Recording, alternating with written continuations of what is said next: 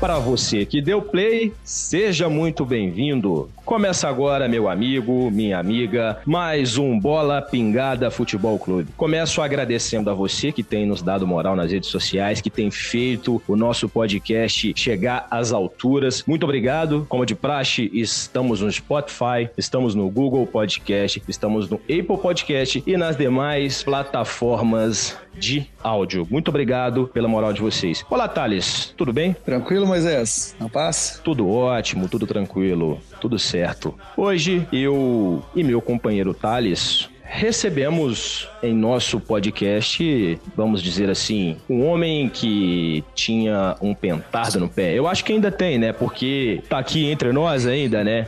É, é eu acho que nada mais. Quem, quem é. aprende a andar de bicicleta não esquece, não. Né? Eu tenho certeza que não, Thales. Hoje recebemos aqui no nosso podcast ninguém menos do que Ademar Ferreira de Camargo Neto, você conhece? Cara, infelizmente conheci pessoalmente não, mas eu vi jogar. Então vou passar a ficha do nosso convidado aqui para as pessoas que estão nos escutando né, saberem quem é e elas vão identificar. Se você tem mais de 30 anos, você vai saber quem é o nosso entrevistado de hoje. E se você ainda né, não chegou ali na faixa dos 30, 40, mais ou menos 50, você vai conhecer a história desse homem que um dia calou Maracanã. Ele é o maior artilheiro do São Caetano, com 68 gols. Defendeu também o Sturgegan da Alemanha, fez chover por onde passou. A gente recebe hoje aqui no Bola Pingada Ademar. Ademar, muito obrigado. É um prazer receber você aqui no Bola Pingada. Boa noite, Moisés. Boa noite, boa tarde, bom dia, conforme a ocasião, né? Como diz o político, né? Porque é podcast. É. Vai... Thales, obrigado pessoal do Bola Pingada. Realmente é a minha praia esse podcast, hein? Bola Pingada. É o que todo atacante adora, né, cara? E você guarda mesmo. É, a gente sabe disso.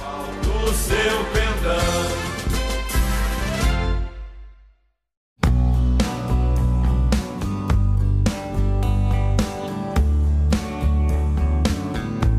Ademar, é, a gente queria começar aqui sabendo, né, como que hoje está o Ademar depois que pendurou as chuteiras? Por onde anda o Ademar? O que faz da vida o Ademar depois de parar de jogar futebol? Então, Thales e, e, e Moisés, eu estou bem, bem mais gordo, bem mais lento. É, hoje eu tô no ramo imobiliário, né? Saí do futebol, quero estar no futebol. Antes da pandemia eu estava no futebol, na categoria de base. Eu acho que ainda, ainda há uma visão legal de um ex-atleta para captação. Acho que deixaram sem é, menosprezar o trabalho dos professores de educação física, mas eles estão dominando toda a base do nosso futebol. E a gente tem visto esse monte de pé de rato que está subindo, né? Moleque ganhando 30 mil, 40 mil com 15, 16 anos. E a gente é obrigado a ficar refém desses meninos aí, né? Mas enfim, eu adoro meu futebol ainda, jogo meu futebol, meu veterano, vou completar 50 anos e adoro ainda o joguinho valendo os três pontos, viu? Às vezes ainda acerta alguma daquela lá, viu, Moisés? Mas tá mais raro, viu? Tá igual o Cometa Halley, um em cada 98 anos. o é. tempo chega para todos, né, Ademar? Não tem jeito. Chega, o canhão virou aquela biribinha de São João, velho. Ah, mas eu, eu ainda não ficaria na barreira, não, viu? É, já não é uma boa opção, não, viu? Aliás, quando eu jogava, né, a primeira bola, né, pro, pro pessoal que tá ouvindo aí, a primeira bola, geralmente, eu mirava na barreira, né? Tinha quatro, cinco homens, eu mirava na barreira. Na segunda, a barreira transformava-se numa fila indiana, né? Ninguém queria ficar na frente. Um atrás do outro, né? Como você desenvolveu esse, esse dom seu de, de pegar bem na bola, de, de acertar mesmo ali na veia, cara? Porque isso é raro, principalmente hoje em dia, né? Ah, hoje, viu, gente, sem, sem crítica construtiva, mas a gente é brasileiro e acompanha muito folclore, né? Hoje o jogador de futebol parece o Curupira, né, velho? Tem o tornozelo na frente, né? Cara, sabe, não é possível. Mas enfim, a, a técnica mesmo, você vai aprimorando, né? Você vai treinando bastante. Mas o meu caso, é um caso inusitado, né, Moisés e Thales, porque eu comecei numa categoria de base de uma escolinha na minha cidade e eu peguei uma bola de medicina e ball de 5 quilos e ficava chutando, né? Aquela bola antiga. E aí depois de uns dois anos chegou um preparador físico lá para fazer um trabalho e colocou aquela bola e pediu para fazer abdominal, né? E eu fiquei capuga atrás da orelha, né? Eu falei, caramba, mas aí eu chuto essa bola. E aí ele me explicou que aquilo lá era para outro tipo de trabalho, mas eu fiquei chutando aquela bola dois anos, cara. Então o meu ligamento fortaleceu, mas é contraindicado pra molecada aí, viu? Não vai nessa não, que pode ser que não dê certo para alguns, viu? É, pois é. Hoje em dia, Odemar, sabe o que eles fazem com isso? Eles treinam lateral para arremessar na área, porque chutar mesmo, tem isso mais não. Acabou. Então, mas assim, a gente na, na, na, minha época de jogador, a gente tinha o tal do chute a gol, né? Ficava aquela fila de jogadores, de atacantes e meia lá. Sim, ficavam 10, 20 jogadores, e aí a gente treinava 30, 40, 50 chutes, pro treinador também definir quem era a pessoa que chegava para bater, quem era a pessoa que ia fazer a bola parada. Hoje só tem campo reduzido. O GPS, gente, o GPS tomou conta do futebol, ele é mais importante do que a qualidade técnica do jogador. É, verdade, verdade. E, e o Jair Pisserni foi um dos grandes incentivadores em relação a esse tipo de atividade que você fazia nos treinos? Sim, é engraçado, né? Thales e Moisés, é, ele, ele é muito brincalhão, né? Ele, ele colocava a bola, né, cara? Assim, parava o coletivo, colocava a bola do lado direito com 30, 40 metros, eu chutava três bolas, parava no centro, chutava mais três bolas e parava na ponta esquerda e chutava mais três bolas. Beleza, tal. Aí chegava no jogo, ele falava assim: "Você não vai me chutar a bola do meio de campo, pelo amor de Deus, hein, que não chega seu chute, hein?" Olha, pô, professor. E, e, mas eu acredito, é, grande parte do, do, Claro, vários treinadores tiveram importância na minha carreira, mas é, eu creio que o principal, no meu caso, foi o Jair Pisserni, porque na época em que, que eu estava no São Caetano, eu estava na reserva, no Campeonato Paulista de 2000. E o Túlio Maravilha era o atacante titular. E o Túlio Maravilha é, recebeu uma proposta lá, um, um, um, reacerto lá com o Botafogo. E aí a gente tinha muita amizade. E ele veio para mim de manhã e falou assim: pô, Ademar, acho que eu vou voltar pro Botafogo. E, cara, o que, que você acha? Porra, ele era titular, era reserva. Falei, cara, entra no meu carro e te levo pra Congonhas agora. Por que não? Por que não? Vai embora. Maravilha, proposta, pega já, não, não, não, não pensa duas vezes, não, brincadeira, eu falei com ele. Então, e aí o Jair tinha na, a opção na mão, porque o São Caetano era um clube que pagava muito bem, e o Túlio Maravilha na época já ganhava muito bem lá, por isso ele veio pro São Caetano. Então ele tinha a possibilidade de contratar um atacante de seleção brasileira, e o Jair Pisserni chegou para mim e simplesmente falou, olha, cara, vou te dar uma oportunidade nessa Copa João Avelange aí, tô vendo que você vem entrando bem, e você vai ser o titular, eu não vou pedir nenhum atacante pra diretoria, hein? É, ficou um misto de, de responsabilidade com confiança, né? É, mas aí no Não, final é. das contas já, já deu tudo certo. E pegando um gancho nisso, vocês surpreenderam todo mundo, né, naquela Copa João Avelange, né? Vocês passaram por cima de Fluminense, Palmeiras, Grêmio, grandes equipes, e não é somente passar por cima, vocês venceram e também convenceram. O São Caetano, ele, ele foi aquela, naquela época, não somente ali nesse campeonato, todo mundo falava que o São Caetano foi a sensação do futebol brasileiro. O, o, o que, que foi aquilo? Como que você via estando de dentro e hoje, né? Como que você enxerga aquele sucesso todo que vocês fizeram? Existe um projeto por trás? Como que vocês se tornaram a, a, aquela potência que vocês foram? É, primeiro existia um, existia um planejamento, né? Que existia a cada ano que a gente fazia um bom campeonato, não se desmontava a equipe toda, vendia os 20, mandava os 20 jogadores embora e para outro ano trazia mais 20 ou 30. Então, ah, esse foi bem esse ano, tirava, fazia um, um, uma análise de cada jogador e aí o pessoal acabava contratando as peças mais certeiras, né? Mas eu creio que o principal dali da situação, pouca gente tá atento para isso. O São Caetano teve uma ascensão, que nem você falou, venceu e convenceu, mas o Jair Pisserni tinha trabalhado em Portugal, né? Ele trabalhou muito tempo e ele até hoje ele brinca, né? Porque ele trabalhou no Nacional da Ilha da Madeira e quem era o gandula dele é o Cristiano Ronaldo, né? Então ele fala, pô, o cara pegar a bola para mim, né? Gandula é. do Pisserni. E, e Portugal sempre jogou uma função de 4-3-3, né? Você vê hoje o Abel no, no Palmeiras joga no 4-3-3. E naquela época o futebol brasileiro estava imitando muito os alemães, os italianos, jogando no 4-4-2. E o Jair Pisserni veio com 4-3-3, que ele tinha o esquerdinha que fazia muito bem essa função na, na, na, na hora da, da marcação, né? Na retomada. O esquerdinha fazia esse quarto homem no meio campo. Então a gente é, é, defendia em 4-4-2 e atacava no 4-3-3. Isso confundia muito os adversários. E só que a gente tinha também um elenco elenco bom, claro. Tinha o,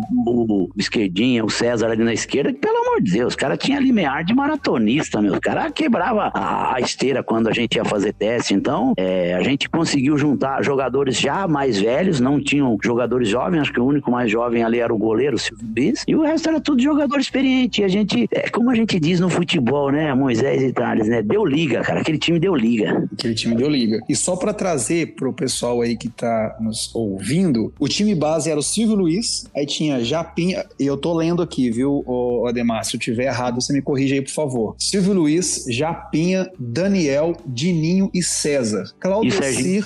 O Serginho era banco do Dininho e às vezes jogava com, com, com três zagueiros também. Sim, com, é isso, é verdade, tá escrito aqui. Claudecir, Adãozinho, Ailton e Esquerdinha. E aqui tá que o Anailson entrava também. E na isso. frente o Wagner e você, o Ademar. Isso, o Wagner corria, né? Fazia aquela função que a gente, que o treinador antigo falava, para-brisa, né? Corria e ficava de, de, dos dois lados, dava opção, e eu ficava mais centralizado de bico a bico, né? Mas na verdade eu não jogava é, infiltrado lá em cima dos zagueiros, né? Eu jogava entre a costa dos volantes e a frente dos zagueiros, né? Que é um lugar ali que tem uma, uma zona morta interessante que os atacantes de hoje não sabem utilizar. E, o Ademar, o Thales citou bem, né, essa passagem, ele puxou bem esse gancho, falando de, desse dessa Copa João Avelange em si, eu acho que foi aonde tudo começou, né? Porque tudo começou assim, né? Porque você disse, né, salientou bem que o São Caetano, ele não aconteceu, né? Não foi um cometa que caiu do nada. Existia ali um projeto, mas eu queria saber de você, porque em 2000, né, pessoal que tá nos escutando aí, não houve o Campeonato Brasileiro, né, que a gente tem aí esse tradicional que acontece, na verdade foi uma Copa João Avelange, porque o Brasil havia recebido uma punição da FIFA e não a CBF CBF, na verdade, não poderia organizar o, C... o Campeonato Brasileiro daquele ano. E aí foi uma bagunça, né? O Campeonato Brasileiro teve 116 clubes, né? Foi o Campeonato Brasileiro da história que mais teve clubes, né, em uma edição, mas dividido, divididos em vários módulos, né? Módulo azul, módulo amarelo, uma confusão. Ademar,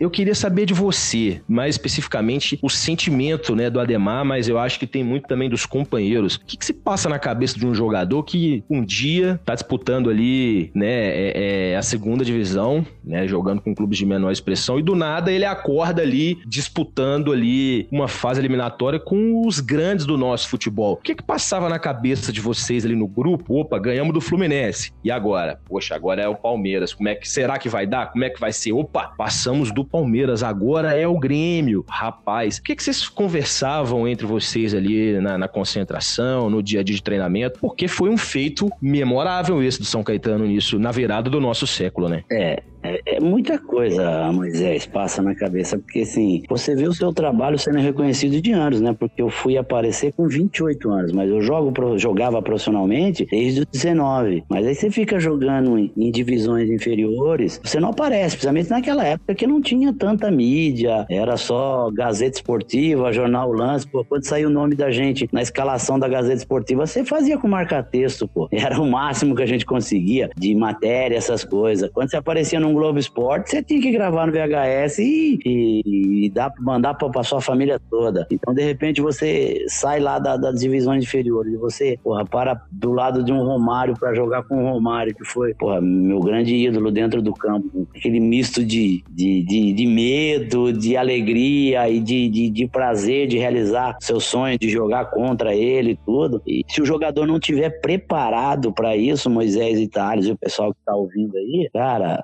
você não consegue segurar o, a onda, porque é muita badalação, cara. Você sai meu, do nada e de repente você, no meu caso assim, você tem é, dois links de TV ao vivo na frente do seu apartamento a semana toda, cara. Uma loucura isso, né? É, é. inacreditável. Agora, Moisés e Ademar, já que ele falou aí né? O Ademar falou sobre como era importante para eles é, estarem na mídia, aparecerem na mídia. Vamos trazer aqui dois.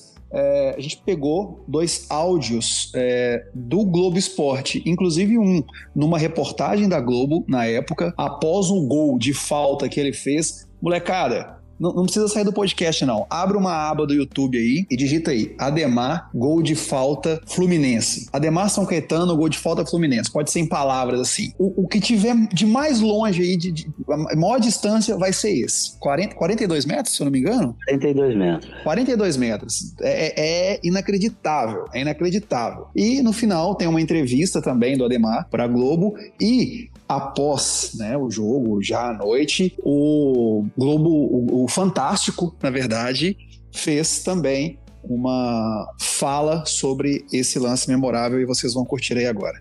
Um chute certeiro que calou 60 mil torcedores. E o São Caetano já tem o seu herói na galeria histórica do Maracanã.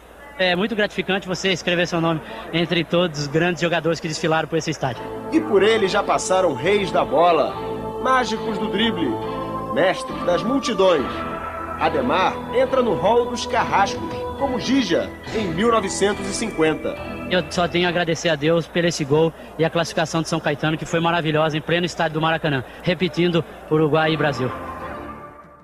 Ademar, a gente falando da sua carreira, né, de tudo que aconteceu, é impossível, né, deixar de, né, é impossível não falar de São Caetano, né? Parece que, pelo menos na minha cabeça, eu que acompanhei você naquela época, né, eu já tinha nove anos de idade e, e acompanhei aquela ascensão do São Caetano, né, que começou ali nos anos 2000. Então eu, eu vejo a sua história muito atrelada do São Caetano. Então é difícil não fazer essas perguntas. É, vocês conseguiram nessa virada do século, né, século XX para o século XXI, onde o São Caetano apareceu, ele teve ótimos resultados, né? Com um clube que estava disputando uma divisão inferior, como a gente falou, e de repente está disputando a final do Campeonato Brasileiro do Maracanã. E aí, de repente, no outro ano, como se não bastasse, né? Em 2000 e em 2001, São Caetano repete novamente a, a toada, né? Faz a final do Campeonato Brasileiro de 2001, agora já, né? Como Campeonato Brasileiro, a CBF readquiriu, né? Tinha readquirido o direito de organizar. E aí perde pro, pro Atlético Paranaense, né? É o jogo ainda no Anacleto Campanella, gol do Alex Mineiro no jogo de volta. E aí, em 2002, o São Caetano também ali, contra todas as, né, todos os prognósticos, o São Caetano me aparece numa final de Libertadores, Ademar. Eu sei, assim, você já não fazia mais parte do, do elenco, mas eu sinto que, né, a gente vê o quanto você tem carinho pelo São Caetano. E em 2004, o São Caetano é campeão paulista. Ademar, minha pergunta é o seguinte, na sua concepção, por por que o São Caetano não manteve essa pegada da virada do século e não se firmou entre os grandes do nosso futebol? Porque tem muito time grande aí que nunca conseguiu chegar em uma final de Libertadores. Olha, Moisés, primeiro, realmente,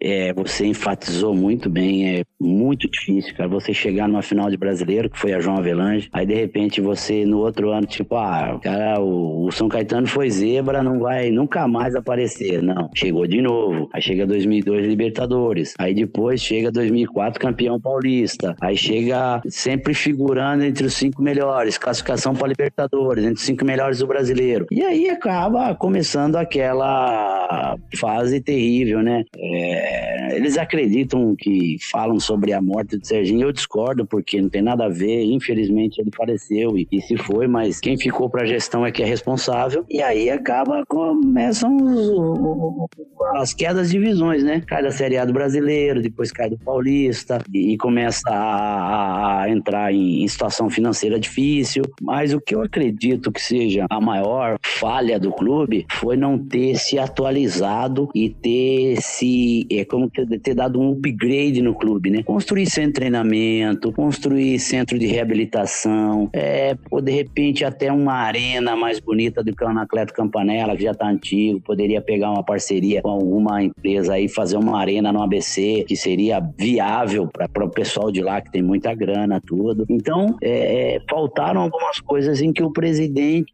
se acomodou na situação. Né? Ah, a gente já chegou aqui sem precisar ter nada disso, então vamos manter isso aqui. E acho que a pior da, da situação mesmo que, que pegou mesmo Moisés e Tales foi a, a, a maneira, a metodologia de contratação. São Caetano tinha como é, é, meta pegar o jogador de Série A2, de campeonato mineiro, de campeonato carioca de, de, de divisão inferior, que tinha é, qualidade técnica e não estava aparecendo, e trazer para o clube e colocar na primeira divisão e o jogador valorizar e aí vender para Europa ou para outro clube aqui no Brasil. e tal. Aí começaram a mudar essa metodologia, começaram a trazer medalhões, jogadores que estavam encostados em time grande. E aí isso começou a perder o amor à camisa, né? E o São Caetano pagava-se muito bem na época, tinha uma estrutura boa e acabou sendo é, fisgado pelo seu próprio anzol, né? Porque achando que trazendo jogadores de times grandes que, que estavam encostados iam dar visibilidade, acabaram trazendo é, prejuízo para o clube, que os jogadores tinham um contrato de seis meses com o São Caetano e voltariam para seus clubes grandes. E o São Caetano permaneceria. E isso acabou levando o São Caetano para a Série D do brasileiro e o pessoal voltou para o time grande. Então, o presidente, tenho muita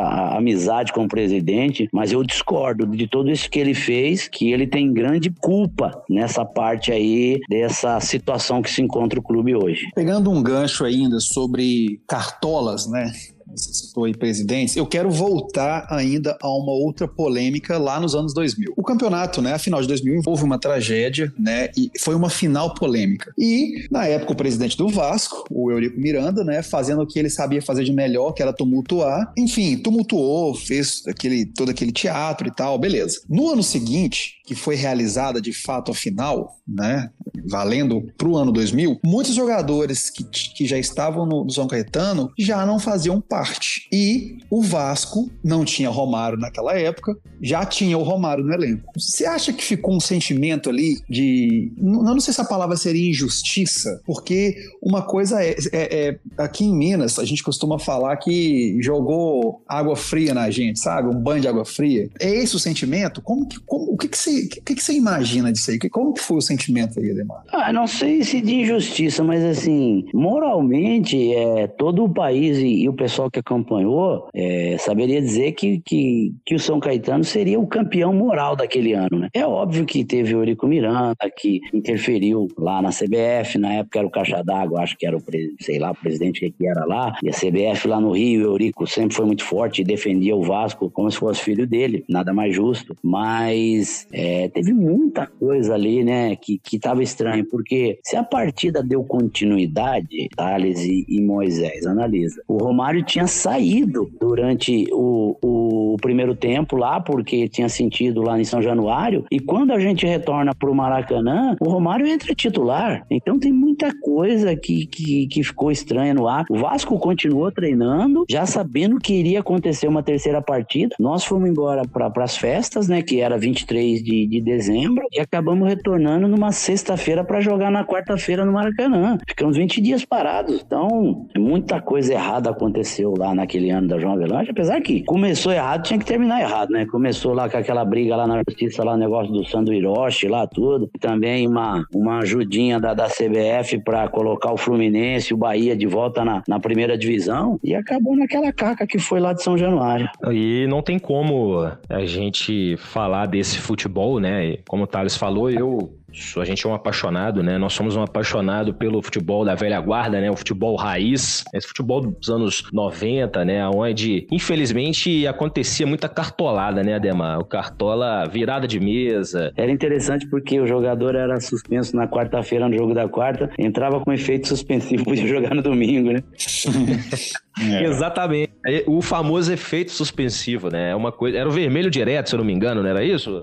Pelo, pelo vermelho direto, o jogador tomava o terceiro amarelo, ele continuava na partida, dava uma porrada, tomava o vermelho direto, com o vermelho podia ter um efeito suspensivo. Olha só, só no futebol brasileiro mesmo, dos anos 90, né? Vamos combinar uma coisa, né? É, mas Ademar, a gente agora, a gente, a gente falando dos anos 90, né? Do futebol antigo ali, da velha guarda, e não tem como a gente tra não trazer, né, pro futebol atual, né? É, você que jogou futebol e inclusive também jogou na Europa, a gente vai chegar lá abordando a sua passagem pela Europa, pelo Japão. É, eu queria saber de você com relação ao futebol que é jogado hoje. A gente vê às vezes os comentaristas aí, né? Porque eu fico doido. Eu confesso, são duas coisas. Ou eu sou meio burro, ou eu sou muito focado no velho futebol. Porque a gente vê aí os caras falando 4-3-1, 4-1, 4-1, essa loucura toda. E no final das contas, que eu vejo como né? O que eu entendo do futebol é que o 4-1, 4-1, no final das contas, os caras vão estar tá fazendo a mesma função do 4-3-3 ou do 4-4-2. Aí você vê ali, ah, é 3-1, 3-1, uma coisa assim. No final das contas, os caras vão estar tá fazendo a mesma função de um 3-5-2. Você acha que o futebol, ele, ele tá cheio de gente que sentou muito na cadeira, né, para só estudou, mas que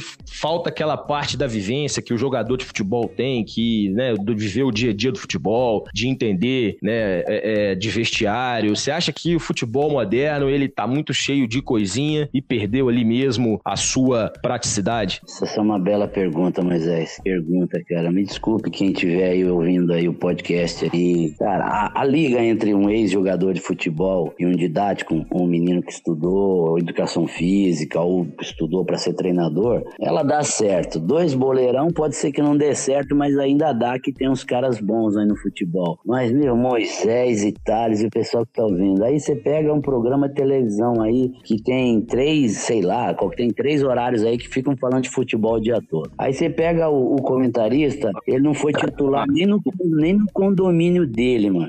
Aí, no condomínio dele, ele era banco porque levava o colete e a bola. Nem no totó. Porra, aí o cara quer falar de 4-1, 4-1, de 4-1, 3-2-1, não sei, ele não sabe nem fazer a conta no final da 13, da 14, não dá nem 11. E aí a gente acaba ficando refém desse pessoal que tem uma didática boa, que tem uma oratória boa e tá na televisão. E o telespectador que tá assistindo tá achando que ele entende tudo de futebol, cara. Ele tá falando, afirmando uma mentira com propriedade de que, pô, o fulano não pode jogar porque ele tá mal, o ciclano não pode jogar, tecnicamente ele não se enquadra. Meu, desculpa aquela expressão do boleirão antigo. Jogou aonde, Moisés? Jogou aonde, cara? Chupou laranja com quem, né, Ademar? Gelo e laranja com quem, meu amigo? Você tomou, você tomou só suquinho de soja no condomínio? Você quer o quê? É, é, é pesado pesado. Muito, é muito difícil, assim. É óbvio que, que, que eu vou pra televisão, eu tento não bater de frente com os caras, senão você não volta nunca mais, né? Porque existe uma perseguição muito grande contra ex-jogadores que começam a, a questionar é, é, é, a análise de um comentarista de esporte que nunca jogou bola, né, cara? Então a gente vai pra televisão, você vai num programa, você tem que dar uma daquela de patropia, sabe? Sei lá, entende? Sei lá, entende? Eu, vi, eu não sei como é que foi, mas eu sei que foi assim. E, e aí eu ficar trocando figurinha com os caras para não bater de frente. Mas a hora que você bate de frente, os caras não têm propriedade para te afirmar que aquilo é verdade. Então aí você vê que, além do futebol, nós estamos refém desse bando de comentarista que nunca deu um chutinho. Sim. Sim, concordo em gênero, número e grau. Muito, muito mesmo. Muito. Nossa, muito.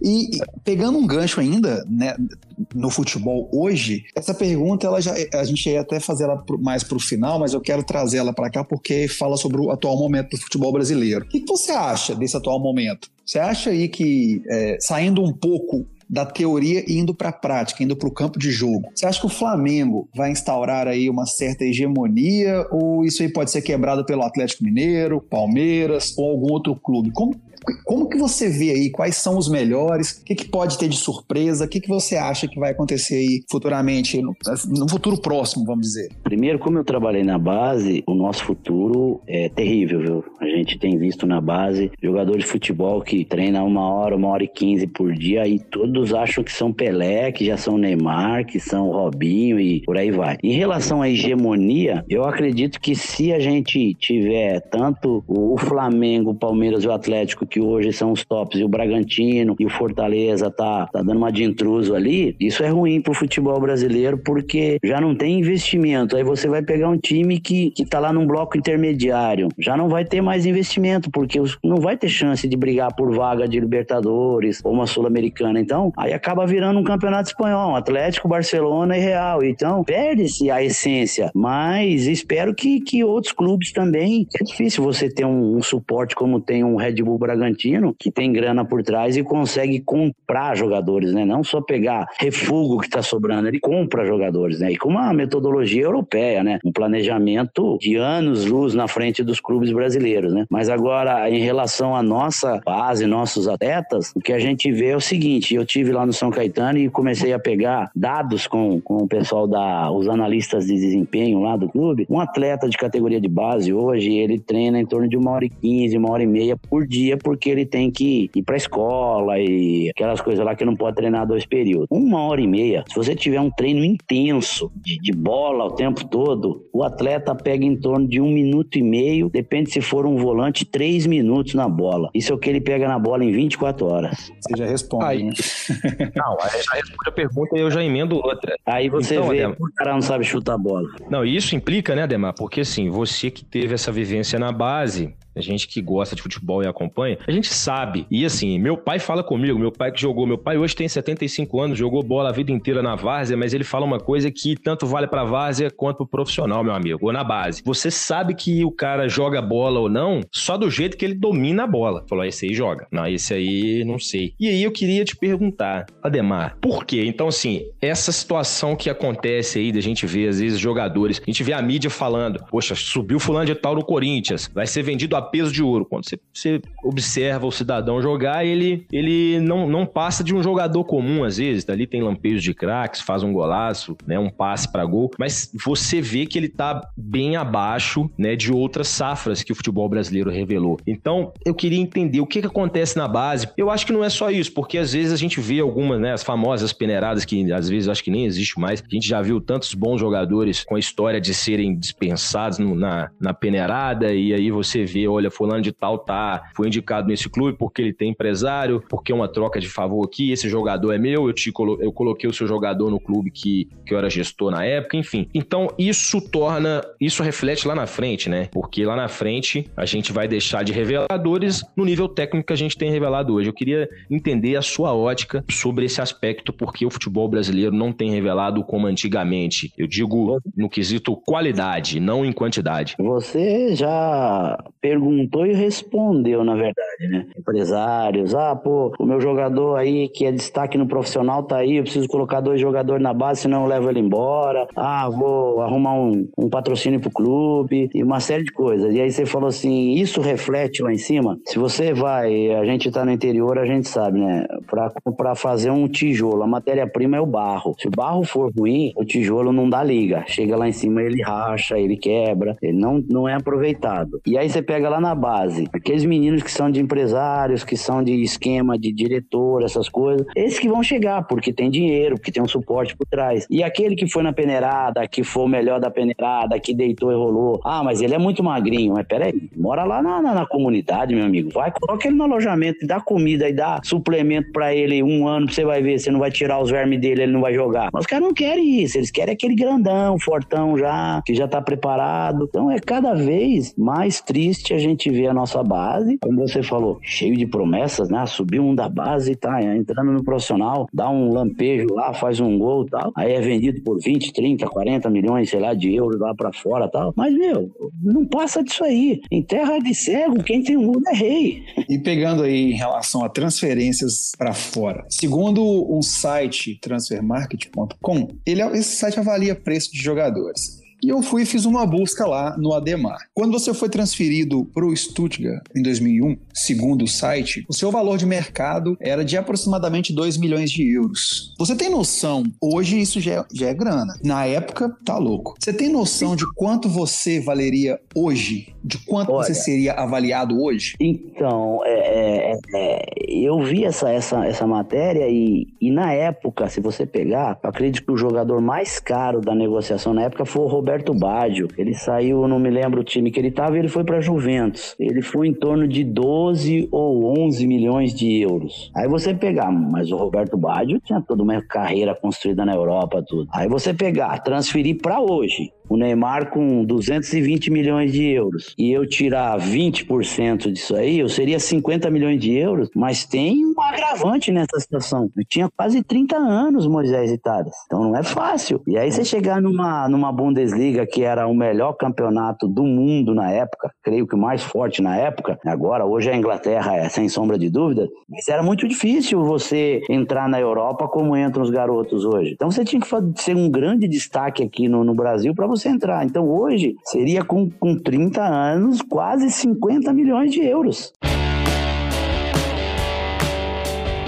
Thales, agora a gente tem a nossa merchan, por favor. Agora, né, para falar aí o pessoal que tá precisando de quê? Se por acaso seu carro aí der algum problema, tá com problema na caixa, alguma coisa do tipo, embreagem no fim, tá gastando e tal, começa aquele barulho, aquele negócio ruim pra caramba. Uma indicação para vocês aí, ó, nosso amigo Rubão. Rubão Autopeças não te deixa na mão não, viu? Mais de 30 anos, esse viu a Ademar chutar bola. Mais de 30 anos aí cuidando do seu veículo. Revisão de caixa, caixa base de troca, peças em geral pro seu câmbio manual. Fala com o Rubão, lá no centro de BH, Avenida Elias Antônio Issa 113, 31 3458 4511 31 3458 4511 ou WhatsApp 99616 1136 99616 1136 Rubão Autopeças, não te deixa na mão não, viu? É isso aí, Rubão Autopeças, o melhor na caixa de marcha.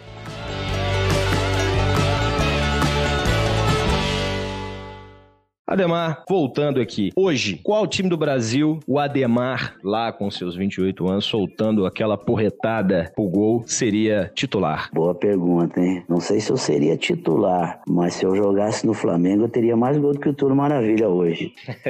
Cara, engraçado. Olha, olha só como são as coisas. Vou trazer aqui pro grupo uma experiência que passou comigo aqui. Eu tenho vários grupos de futebol aqui no WhatsApp e a gente tava conversando sobre o Otero. O Otero, venezuelano, jogou no Atlético, hoje ele estava no Corinthians, né? Não sei se ainda continua no Corinthians. Boa pergunta, eu acho que sim. O Otero foi apresentado há duas semanas atrás, Thales, no Cruz Azul do México.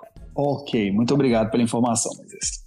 Aí é importante a gente deixar claro que, na minha opinião, e eu gostava de ver jogos do Otero. É um chute forte. É, o problema é que o Otero ele queria bater até tiro de meta em gol, até lateral, se pudesse, ele jogava para gol. E aí, é, em um grupo, é, eu não me recordo quem falou isso, de verdade, não me recordo. Ele falou assim: o Otero, para mim, ele só tem uma qualidade que eu admiro nele: o chute igual do Ademar. Tem alguma semelhança nisso aí, Ademar? Você acha que. que... Eu acredito Otero seria hoje o melhor batedor de faltas, que ele, ele tem uma grande vantagem, né? ele bate bem a curta e a longa, né? Sim. Mas assim, no futebol de hoje, que é muito truncado, que é difícil você criar uma chance de gol, o Otero deveria jogar titular todas as partidas, porque a bola parada dele é muito boa, tanto a bola cruzada na área fechando, porque ele tem uma batida boa, quanto a finalização direto no gol. E assim, é óbvio que, que eu também já ouvi muito disso, sabe, Moisés e Thales, a pessoa fala assim, pô, às vezes na minha frente, cara, falar assim, pô, você não sabia fazer nada, você sabia, só sabia chutar. falei, cara, mas qual é o objetivo do futebol? Não é, pô, bom, e ela bater na rede ou, ou, entrar, passar a linha? É, então, então, esse era o meu objetivo, tentar é. fazer. E, e as é. pessoas, é. É, é, assim, é a mesma coisa que um zagueiro, ó, o que, que o zagueiro faz? Tem que rebater, o que o goleiro faz? Tem que pegar. Então, cada um dentro da sua função. É que as pessoas generalizam, acho que você tem que ter técnico, você tem que saber driblar, você tem que saber passar, você tem que saber marcar, você tem que fazer tudo. Não, futebol tem espaço para todo tipo de, de, de jogador, para todo tipo de qualidade. Sim, Não, eu, concordo. E o, Ademar, e o Ademar faz um paralelo aí com o Dada Maravilha, que eu já vi uma entrevista, na verdade, várias entrevistas, né, do Dario, Dada Maravilha, né, falando que ele nunca soube jogar futebol. O negócio dele era empurrar a bola para a rede, o que vai, o que converge com o que o Ademar acabou de falar aí, né? Exatamente. E engraçado que é, a gente pode fazer não, não é um comparativo, obviamente, mas eu acho que a potência do chute, né, a ignorância do chute era praticamente a mesma. A bola muda, lembrando que a bola muda né? Ela era mais um pouco mais pesada, não tanto quanto muito antigamente. O campo hoje, ele é um campo é, diferente do que era chegando aí há 20 anos atrás. Então, é, se tiver que escolher um, eu ia ali no Ademar. Eu acho que, né, Moisés, última falta ali, sei lá, 38 do segundo tempo, chovendo. Chovendo não, campo molhado. Eu ia no Ademar ali, viu? Eu acho que eu pegava ele ali. E você vê, né? Hoje, todas as arenas, né, são olhadas antes dos jogos, né? Pô, se eu jogasse hoje, podia chutar de 50 metros, que a bola quica na frente do goleiro. Esses goleiros tudo mão de pau aí, motorista de Kombi, bracinho curto. É, era fácil, é só bater ali dois metros ali caindo na, na risca da pequena área ali, que ele rebate, cara. E aí, por isso que o Romário ficou rico, né? Acreditava. E aí as pessoas hoje falam assim: ah, pô, mas na sua época era muito mais fácil. Pô, o gramado, a bola vinha, parecia do pedregulho que eu jogava na rua. é, jogar naqueles campos terríveis. A bola, quando molhava, ela não era impermeável, encharcava todinha. É, zagueiro, é, esses dias eu conversando com o pessoal numa roda, zagueiro, a primeira bola, o juiz nunca expulsava o zagueiro que já chegava arrebentando a gente, né? Você acha que ele ia expulsar com cinco minutos de jogo o zagueiro? Nunca. O máximo que eu conseguia era um amarelo, mas aí ele já me tirava do jogo. É muita coisa que mudou e hoje a bola é feita para ter, para dar efeito, para ter curva, né? Tem toda uma tecnologia nela e, e, o jogador de futebol só não sabe o principal, o básico, né? Que é chutar. É. Agora vou, vou pular na frente do Moisés aqui e fazer uma pergunta que talvez muita gente não saiba. Eu, eu sabia disso, só que eu fui, eu tive que pesquisar, repito, eu tive que pesquisar para buscar entender mais sobre. Quando o assunto, Ademar, é Copa do Mundo de 2002. E galera, olha, olha o que que foi o Ademar, viu? Vou falar de Copa do Mundo, tá? Já falei de transferência milionária para Europa e agora eu vou entrar no assunto Copa do Mundo. Aí vocês já vão pegar a referência aí. Quando o assunto, Ademar, é Copa do Mundo, qual que é o seu sentimento? Por que, que eu te pergunto isso? Especificamente falando de 2002, a Copa de 2002. Você e o Luizão, vocês disputavam o mesmo campeonato e você tinha mais gol que ele. Se eu não me engano, você tinha 11 e ele tinha 2 no campeonato alemão. Não ele tenho certeza. Ele, ele tinha, tinha um. e tava no banco. Pois é, e você, e você tinha 10 a mais que ele. O que que pesou para você não ir? Você acha que foi o fato do Luizão ter trabalhado com o Filipão ou algum, não sei, né? Você, você não estava. Você chegou a conversar com o Filipão para poder ir, para poder tentar pelo menos estar tá ali naquele grupo. O que, que aconteceu? Qual é o seu sentimento em relação à Copa de 2002? Hum, digo, eu não, não, posso dizer de frustração. É óbvio que se teve sondagem, eu já fiquei muito feliz na época pela sondagem, né? O Américo Faria viajou para a Alemanha e foi acompanhar os jogos, né? Tanto da minha parte quanto do Luizão. É, eu acho que a primeira parte você já respondeu, que foi o Luizão ter trabalhado com o Felipão, toda aquela situação de, de confiança já do treinador, tudo. E a segunda parte é que ali nada mais, nada menos estava substituindo o Romário, né? o Romário tinha sido cortado e tinha sido o Romário. E eu era um jogador de quase 30 anos já, né? Então ficou meio aquela situação, ou vamos levar ele, não vamos levar, vai dar certo, não vai dar. Mas Thales e Moisés, realmente, né, Aquela época, cara, tava chutando de escanteio, três dedos, ela tava entrando no ângulo. Mas enfim, né? Fomos campeão em 2002, tá bom. Falando, né, agora da sua passagem pela Europa, né, Você já chegou estreando no Stuttgart com seis gols, né? Anotando seis gols em uma, em uma única partida, né? Do campeonato alemão. Bom, foram três gols. É... Foi o maior, o recorde né, de um estrangeiro na Liga Alemã. Até me mandaram uma matéria recentemente que o Haaland empatou o meu recorde depois de quase 20 anos, né? Ele estreou pelo Dortmund com três gols também. Mas eu fui o primeiro estrangeiro a estrear com três gols na Liga. E tem uma resenha de, de bola, né? Então um dia eu tava aí com o pessoal na pelada e o pessoal falou pô, conta como é que foi a experiência na Alemanha, tal, tal. Eu falei, ah, vou falar para vocês, cara. Meu primeiro jogo na Alemanha foi contra o Kaiserslautern. Do meu lado perfilou Miroslav Klose. Klose era titular do Kaiserslautern e eu titular do Stuttgart. Eu fiz os Só três o Klose, gols. né? Só o Klose. Eu fiz os três gols, o Klose não fez nenhum. O Klose hoje é o maior artilheiro das Copas e olha onde eu tô jogando aqui com os caras.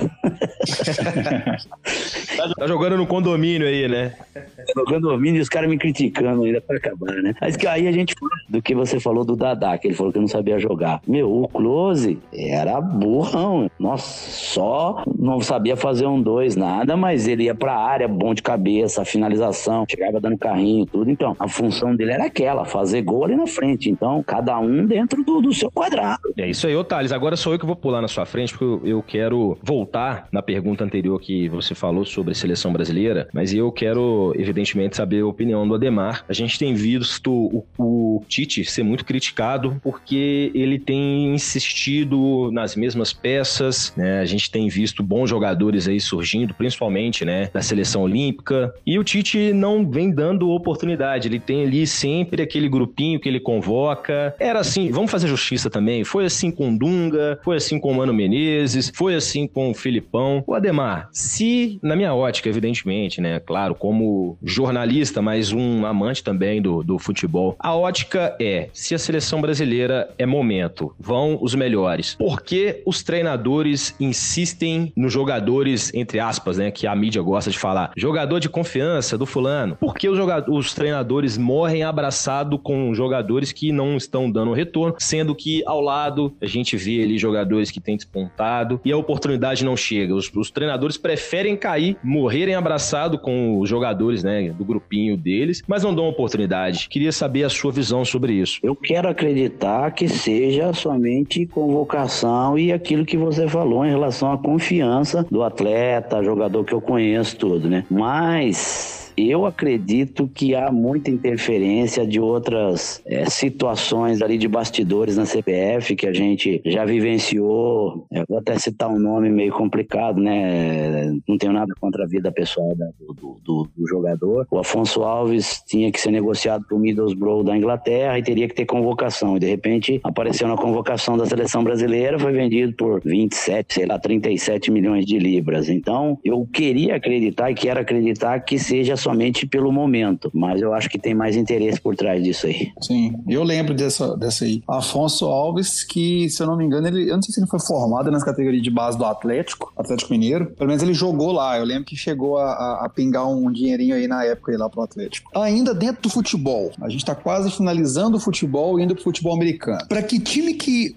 o pequeno, a criança, o adolescente, a família do Ademar torcia ou gostava? Você pode falar? Se sente confortável com isso? Era de fato o São Caetano? Não, São Caetano foi criado depois, né? São Caetano é de 93, né? Mas assim, eu gostava do Corinthians até antes de ser profissional. Sem aquela imposição, né? Que o pai chega no final do ano, compra a camisa, né? E dá de presente para você, né? Mas eu não era muito chegado, né? Aí você tinha que usar e tinha que ficar lá domingo à tarde na frente da televisão ou no radinho de pilha, né? Torcendo torcendo pro pai, né? Torcendo pro Corinthians perder e o pai, e você com a camisa do Corinthians, né? Mas enfim, aí depois que você se torna profissional, você acaba mais aquela, aquela paixão sua, né? Você gosta do futebol bem jogado, né? Futebol alegre, que tenha objetividade e tudo. Aí você começa a torcer para todos, na verdade, que tem um bom futebol, que tem um bom elenco, que tem um investimento, que tem um planejamento. Mas hoje, hoje falando, eu, eu torço hoje mesmo. Hoje seria o Flamengo, meu time preferido, porque, mano, o cara tá um jogando fino da bola. Isso que Demais. o Gabigol não sabe nem finalizar de direita. Gabigol, o é. pessoal que tá do Flamengo aí, se eu jogasse no Flamengo, velho, por maravilha, Cristiano Ronaldo podia juntar tudo. A bola sobra toda hora, velho. Ele dá, é. como se diz no interior, aquele raspa bosta e ainda faz gol. Sim. Sim. Tem hora que eu fico pensando que o futebol antigamente não é que ele era o futebol hoje, né, na verdade, ele é um pouco, ele tem muito mais espaço. Olha o primeiro gol que o Flamengo, a gente tá gravando esse podcast hoje, quinta-feira, né? Ontem teve Flamengo 4 Grêmio 0 pela Copa do Brasil, o primeiro jogo. O primeiro gol do, do Flamengo, o, como que o cara ficou sozinho, o, o, como que sobra, como que, que se vê espaço, se tem lacuna. E, e eu não tô falando nem para você partir para cima, para você ter espaço para finalizar. Hoje é comum o time ficar trocando bola, o time não finaliza, não chuta, não arrisca. Não, eles ficam tocando, tocando, tocando, preferem a posse de bola do que uma finalização de média, ou curta mesmo, ou longa distância, que o grande problema, né, Moisés e que isso entra na estatística do atleta, né? Então, ah, finalizou cinco bolas, errou quatro, acertou uma no gol. Nossa, ele teve 20% só de aproveitamento no gol. Então ele fica mais preocupado com esses números do que ele fazer o gol da vitória. Ele chutou cinco, acertou uma, foi gol. E ganharam de 1 a 0 Mas na estatística ele chutou cinco e errou quatro. Sim. E esse lance aí de estatística custou pro Atlético no ano passado o Campeonato Brasileiro. Por causa de três pontos, o time do São Paulo não foi campeão brasileiro. Por quê? Preferia ficar naquela estatística, volta a bola no Everson, vai no ataque, volta para cá, chute pro gol em um tempo, dois, três. Posse de bolas, 80%, 70%. É absurdo isso. Eu nunca vou entender. De depois me perguntam, né, Thales e Ademar, por que eu sou tão saudosista do velho futebol? É por essas e outras. Ademar, você tem alguma resenha? Você que é um cara da bola, rodado, vivenciou muita coisa no futebol, dos, dos clubes do interior, né? Ali, daquela estrutura precária, a, a condição europeia da bola. Você tem alguma resenha que você, na sua cabeça, cara, não, não aconteceu isso, para contar pra gente aí? É, tem várias, né? Mas eu vou contar uma e vou contar uma do Atlético aí depois aí. Vocês estão em Minas aí, que é interessante. Eu tava, a gente tava no interior aqui, antiga segunda divisão aqui em São Paulo, e o time adversário, a gente aguardando, o time adversário não chegava, não chegava, não chegava, não chegava. Aí o juiz falou: ah, a gente vai dar mais um tempo, se vocês quiserem jogar, beleza, mas se quiser é, declarado perdedor, o time adversário não vai poder entrar com número suficiente de jogadores. Não, vamos jogar, vamos jogar, queremos jogar. E, e aí eles entraram, acho que com seis jogadores na linha, um no gol. E pá, beleza, a gente começou e não pediu para CW WO. O juiz deu seguimento normal na partida. A gente fez dois, acho que a zero no primeiro tempo. No intervalo chegou o restante do time numa perua. Rapaz, os caras deram uma pressão de nós e 2 a 1 um, e quase 2 a 2 Aquele dia, pô, se a gente tivesse dado WO, não tinha tomado tanta pressão. Mas aí aquele negócio que tem que ganhar, tem que ganhar. E aí a gente queria enfiar um monte, os caras com seis fecharam a casinha lá e tomaram só dois. Mas enfim, a gente conseguiu ganhar. Agora tem um desenho interessante, né? Eu tava no Japão e o empresário que levou a gente, o Theo Constantini, tinha um grupo de jogadores lá. E aí ia numa churrascaria, ia o Washington Coração Valente, ia todo o pessoal lá quando a gente tava lá e o empresário levava o pessoal pra, pra jantar. E numa ponta ficava um lá, um jogador do empresário lá, e quando terminava o, o, o rodízio, a gente tinha que fazer um rateio para pagar para esse cara da ponta, né? E quem é esse jogador da ponta? Quem que é o jogador? Tava no Tóquio Gás, Hulk. Ah. Ah, mentira. pode pagar um churrasco hoje pra nós, pô? Será que pode? Eu, não sei, eu acho que tá com. Eu vi que ele, né? Eu, eu, eu, acho que não, porque eu, se eu não me engano, ele estava reclamando do preço do combustível do jatinho dele. Então, eu não então, sei se. Ele poderia mandar o jatinho com uma churrasqueira, uma grelha pois... dentro, fazer lá dentro. eu, eu, eu tô aceitando muito mesmo. Eu tô aceitando um kit churrasco. Se o Hulk é. quiser mandar aí, cara é doido, né? Ele era um jovem lá, entrou como estudante no Japão, fez toda a carreira de base dele lá e depois teve seu sucesso, né? Mas é muito interessante o futebol, né? E assim, ficava do lado ali do pessoal, ele todo é, fã, né? Daquele grupo de jogadores que já estavam jogando na, na J-League e de repente ele se torna nesse monstro aí que é do futebol, né? Você acha que ele merece seleção hoje? Pra quem só tem pé de rato ali no ataque, tem que pôr ele. Também acho que Pô, merece. Pô, Thiago Galhardo. O cara tem 13 gols, 11 de pênalti, um de cabeça e um de esquerda, rapaz. Ô, Ademar, e assim, uma pergunta sobre isso mesmo, né? O futebol tá tão travado que hoje até os grandes, né? O Cristiano Ronaldo, ele é muito, não vou falar criticado, mas ele, vamos colocar assim, questionado, porque é, eu acho que não, não tenho de cabeça aqui os números dos gols, né? Quantos gols Cristiano Ronaldo tem na carreira, mas eu tenho certeza que uma boa parte é de pênalti. Então hoje, para você vê como o futebol virou, né? Até os, os craques tem de ver. Quem tem muito gol, tem muito gol de pênalti. É, isso é um detalhe que, assim, na minha carreira eu não tinha tanto disso, né? Porque eu não gostava de bater pênalti, mas gostava de bater falta e bola da intermediária. Mas como são números hoje, né, Moisés e Thales, então o pessoal não fica muito atento a isso, né? Ele pega a estatística lá, ah, Cristiano Ronaldo tem média 0,80 de gols por partida. Mas ninguém sabe de 30 no campeonato, ele tem 17 de pênalti, né? Mas enfim, né? Nesse mundo que a gente tá vivendo do futebol hoje, é, o pênalti também não tá sendo fácil, óbvio que é, é mais fácil do que um gol com bola rolando, mas os goleiros também estão bem preparados. Mas é, é triste, né? Pra gente ver na estatística esses números aí, e aí a gente colocar lá em cima esse pessoal que faz mais de metade dos seus gols de pênalti. Sim, eu acho que tem que, tem que dar uma uma olhada muito bem nisso aí. A gente já falou que quase não se tem gol de falta e sobra gol de pênalti.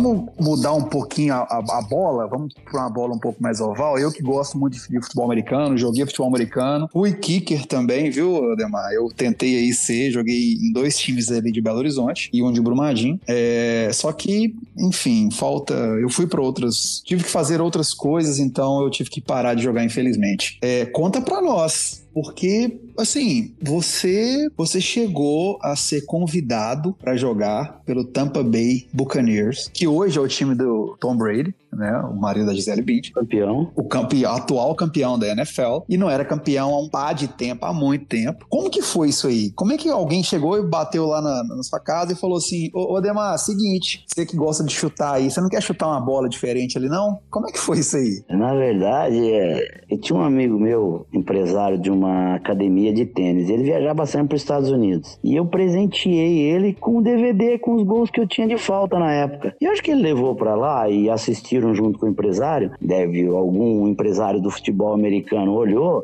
pô, o cara tem uma precisão boa, vamos tentar trazer ele para cá. E de repente, quando ele volta aos Estados Unidos, ele vem com uma bola de futebol americano e o empresário do Tampa veio Buccaneers junto. Vamos fazer um teste, tal, tal, tal, tal. E a gente foi fazer um teste no, no campo da Universidade de Mackenzie, ali em Tamboré, aqui em São Paulo. Aí de 10 bolas, né? Eu dei uma aquecida lá. Aí de 10 bolas de 50 jardas, eu acertei 9. Não, o cara ficou doido, né? Não, você vai para os Estados Unidos, você vai para lá, Aí tem toda aquela burocracia, né? Thales e, e, Moisés, vocês sabem, né? Visto de estudante, não pode ser visto de, de, de, de trabalho, porque tem que entrar pela universidade para ser draftado, aí não pode família, e toda aquela burocracia do, do governo americano. Aí eu acabei desistindo. Mas, aí tem uma resenha do, do, do futebol americano aqui, né? No Brasil. Aí eu fui jogar pelo São Caetano Bluebirds na Liga Paulista, Sim. que é um bom campeonato forte, e pegamos no dia que eu fui justo Corinthians, né? Pô, toda a estrutura do Corinthians, tudo. A gente tava perdendo de 30 a 3. 30 a 3, não, menino, 30 a 0. E aí, nosso time morto, não passava do meio campo. Parecia que tinha um muro do México e Estados Unidos ali no meio campo. Nem passava. e aí, deu sorte de um nosso, um jogador nosso vazou lá e parou em, em 43 jardas lá. É. 41 jardas, uma coisa assim. E o treinador era canadense. O treinador falou: não, não, não, vamos tentar a quarta descida, vamos tentar a quarta descida. Aí o auxiliar dele era brasileiro. O auxiliar dele pegou e falou assim: Não, vamos tentar o cara, meu. O cara fez o gol do Maracanã aí e tal. E eu do lado. Vamos tentar o cara, deixa o cara chutar tal. Não, não, não, vamos tentar a descida, que é melhor tal. Aí convenceu ele, os jogadores do time também falaram: Não, o cara jogou bola a vida inteira, deixa ele chutar e tal. Aí convenceram entre. Eu tava até tranquilo, sabe, é, Moisés e Thales. E, Thales, é você que jogou, você sabe. Nessa partida, cara, eu, eu, a gente não, não, não deu a saída da bola, né? Kickoff, acho que chama né? Na saída do, da, da, bola lá. E aí terminou o primeiro tempo, né? Eu não entrei nem um minuto, porque o nosso time não teve nenhuma oportunidade de field goal, nem extra point. E punch também não, né? Nosso time morto pra caramba. Aí acabei dando o chute no segundo tempo. Só que na minha cabeça, como ex-jogador de futebol, eu achava que, né, meu, você corria tranquilo ali, né, cara? E aí eu dei o chute. Quando, quando é na NFL ou num, num time bom, o time adversário ajoelha, né? Para lá, pega a equipe dele de, de ataque e começa lá, né? Sim. Mas como o nosso time era morto com farofa, os caras pegaram a bola e vieram pra cima. E aí eu saí trotando. Aí o cara veio e me derrubou, rapaz. Me deu uma pancada assim no capacete, assim, e me derrubou assim no gramado. Aí eu olhei pra ele e falei, cara, você tá fudido, velho. Na próxima eu vou te dar um carrinho, vou quebrar suas pernas. aí ele falou assim: é, você vai tomar 10 jardas. Eu falei, tomar 10 jardas, mas você vai gastar 30 conto no seu é, futebol americano é muito bom, eu gosto. Aí, aí no, no, no field goal, né? Pô, aí agora que eu entrei, falei, ah, tá, tá legal, né? Tô tranquilinho, tá sossegado, cara. Uma pressão ali, né, Thales? Os caras gritando, ah, vamos furar, vamos furar, vamos pular em cima do cara e vamos pular em cima deles, os caras do Corinthians. Eu falei, quer ver que esse meu time não vai segurar esses caras, os caras vão chegar. Aí acabei chutando e fiz os três primeiros pontos da história do São Caetano do Birds, né? Exatamente, eu li isso aqui a respeito, os primeiros três. E o Corinthians É ainda um time muito forte. E só para explicar um pouquinho, é, para quem não conhece de futebol americano, geralmente, geralmente, eu até que eu quebrei esse, esse paradigma, porque eu tenho 1,91 de altura. É porque eu também jogava de tight end. Então uhum. tinha, que, tinha, que, ser um pouco mais alto. E também às vezes jogava na defesa. Só que eu era o kicker também do time. Fazia de tudo ali um pouquinho. Mas geralmente o kicker é, se não, um dos mais franzinos do time, um dos menores do time. Ele chega, chuta, a bola e sai, né? Seja para o kickoff ou para o field goal, né? Geralmente é assim. E, tipo assim, eu acho que hoje existe um kicker brasileiro profissional na NFL, que é o Cairo Santos. O Cairo Santos hoje, ele, após passar por vários times, né? Ele tá jogando no Chicago Bears. Atualmente é o número um, é o, o, o chutador oficial. E os brasileiros são muito vistos, são vistos com muito bons olhos através desse. Possivelmente, você acha que você é um dos pioneiros disso é quem eles falaram: pô, peraí, galera lá não pode jogar futebol americano, não deve saber muito, mas olha o chute desse cara aqui, vamos pegar isso aí. Os caras sabem bater na bola. Pode pegar uma bola redonda, oval, quadrada, se é brasileiro, sabe chutar na bola. Vamos, vamos ver isso aí. Você acha que você pode ser um percursor disso? Eu acredito que sim, viu? Um dos pioneiros que começou a, a trazer, né, essa, essa voz, né, da, da bola oval pro Brasil, né? Porque quando surgiu lá, foi em 2006, foi um boom tão grande, pô, que todo mundo, né, cara? Imprensa americana, é, fazendo matéria, pô, jogador brasileiro vai vir pra NFL, tudo. E acabou fomentando aqui no Brasil uma febre no futebol americano, né? Que as pessoas, assim, tinham aquele conhecimento, mas não sabiam qual que era a função, o que, que seria um kicker, o que, que seria um quarterback, não sabiam nada. E hoje, o futebol americano no Brasil tem crescido dez vezes mais adeptos do que o futebol de campo. Então, eu tive num, num, num camp, né, um trainings camp com, com o Cairo Santos, e aí a gente tava conversando sobre a batida na bola, né? Ele só tem uma batida, né, Thales? Ele Sim. só sabe bater aquele taco de golfe lá, ele vira o pé lá, deixa de lado, igual um taco de golfe, não mexe a articulação e acerta lá, com uma força tremenda. É muito engessado, falei, né? É, engessado, é que nem um taco de golfe. É. Aí eu falei, meu, aí é fácil, né, cara? Não tem barreira, não tem goleiro, você tem que chutar em cima desse negócio, quanto mais alto você chutar, melhor. Vai no campo que tem barreira, tem goleiro, gente te xingando, você toma falta, aí você tem que armar, aí você tem que bater três dedos, aí você tem que bater por cima da barreira, tem que bater pelo lado. É bem mais difícil para um batedor de futebol de campo do que o, o cara que joga como o kicker. E agora chegou aquele momento, tudo que é bom, senhoras e senhores, eu sei, dura pouco. Aquele momento que a bola é pingada na grande área, o goleiro bate roupa, o centroavante chuta na trave, o zagueirão vai espanar e faz cagada. Chegou o momento derradeiro do BP, bola pingada na área. Thales, o seu pedido para o nosso convidado, o seu pedido musical. Meu pedido para a gente encerrar aqui, Ademar, sempre a gente costuma pedir os convidados para colocar uma música, para falar uma música que inspira ele, que ele gosta de ouvir, seja para relaxar, uma música que seja simbolizando como foi a carreira, como é, está atualmente a vida, alguma música para a gente colocar no final aqui do podcast. Você tem alguma Olha, em mente aí? Assim que marcou muito para mim e é uma pessoa que jogava, a gente jogava sempre contra, é um cara fantástico que é a esposa dele, na verdade, né, do Gilmar, que jogou no São Paulo, da Aline Barros, Consagração. Consagração de Aline Barros. Beleza.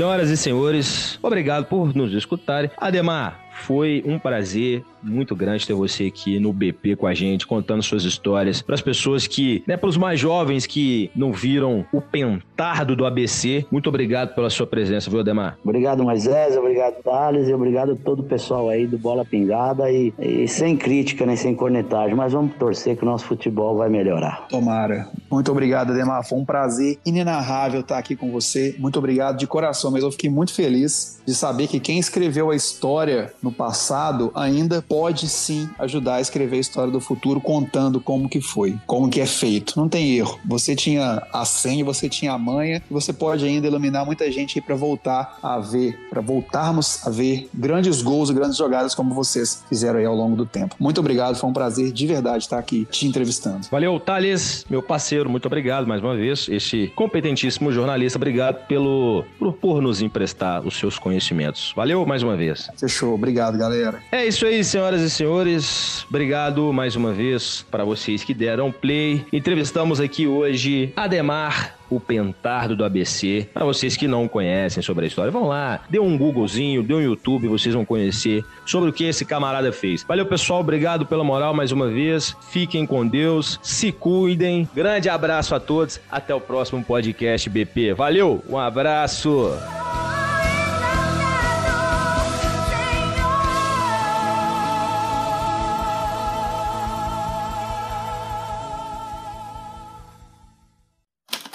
Este podcast foi editado por Icarus Produtora, soluções em audiovisual.